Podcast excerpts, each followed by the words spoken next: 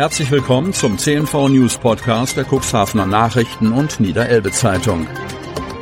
In einer täglichen Zusammenfassung erhalten Sie von Montag bis Samstag die wichtigsten Nachrichten in einem kompakten Format von sechs bis acht Minuten Länge. Am Mikrofon Dieter Büge.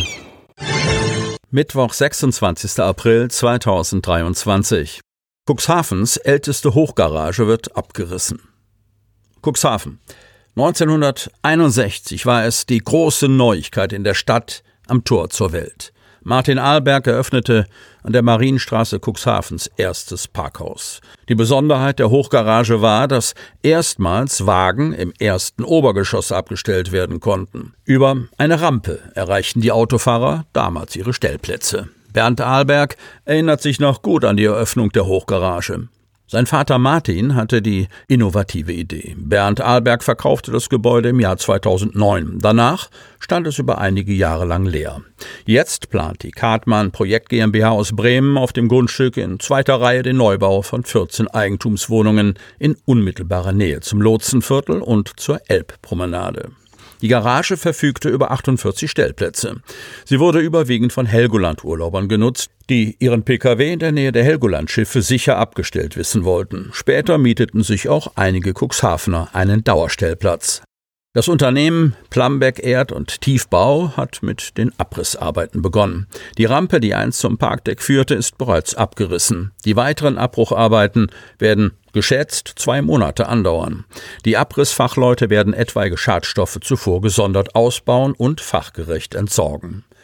Der Baubeginn soll dann im Herbst erfolgen. Mit der Fertigstellung rechnet Svenja Lülker von der Kartmann Projekt GmbH im Frühjahr 2025.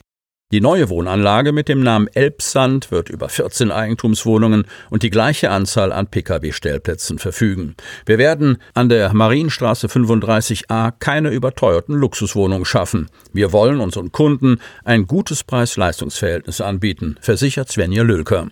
Die Elbsand-Wohnanlage soll über einen barrierefreien Zugang zu erreichen sein. 13.000 Tonnen Split für Großbaustelle. Cuxhaven. Am Dienstagmorgen um 6 Uhr erreichte das 137 Meter lange Mehrzweckschiff Pasila, begleitet von zwei Schleppern der Firma Otto Wulf, den Cuxhavener Vorhafen. Geladen waren rund 13.000 Tonnen Mineralgemisch aus Norwegen für eine Cuxhavener Großbaustelle.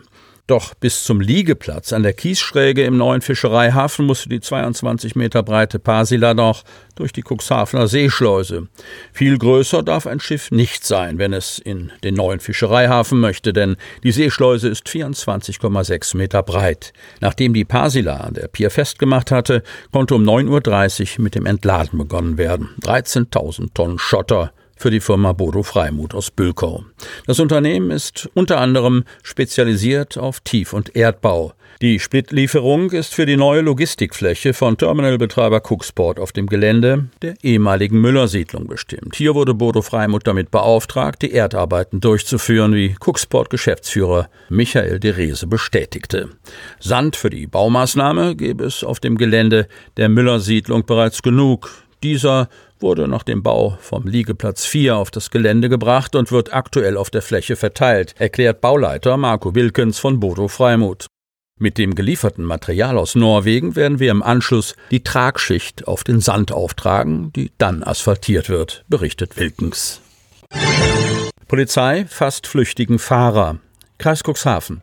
Ein 41-jähriger Autofahrer aus Bremen hat am vergangenen Donnerstag nach einem Unfall im Landkreis Cuxhaven seine sterbende Beifahrerin im Autowrack zurückgelassen und ist geflohen. Nun konnte die Polizei den Unfallverursacher fassen.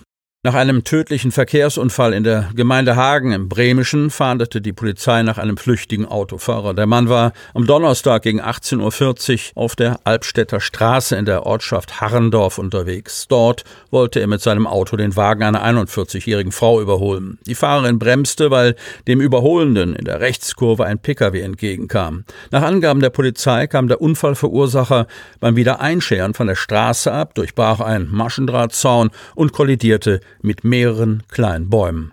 Der Verursacher flüchtete zu Fuß in ein nahegelegenes Waldgebiet. Er ließ seine Beifahrerin, eine ebenfalls 41-jährige Frau aus Bremen, schwer verletzt in dem Wrack zurück. Sie wurde mit einem Rettungshubschrauber in ein Krankenhaus gebracht, erlag dort aber ihren Verletzungen. Nun konnte die Polizei den Täter stellen. Nach Angaben der Polizei konnte der 41-Jährige am Montag nach einem Zeugenhinweis im Bereich Tossens, Landkreis Wesermarsch, angetroffen werden. Der 41-Jährige wurde zu einer Polizeidienststelle gebracht. Nach Abschluss der polizeilichen Maßnahmen wurde er vor Ort entlassen. Derzeit liegt kein Haftbefehl gegen den Mann vor, so ein Polizeisprecher.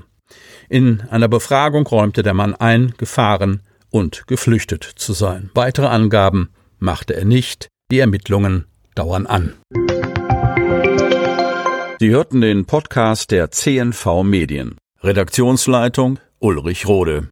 Produktion Win Marketing.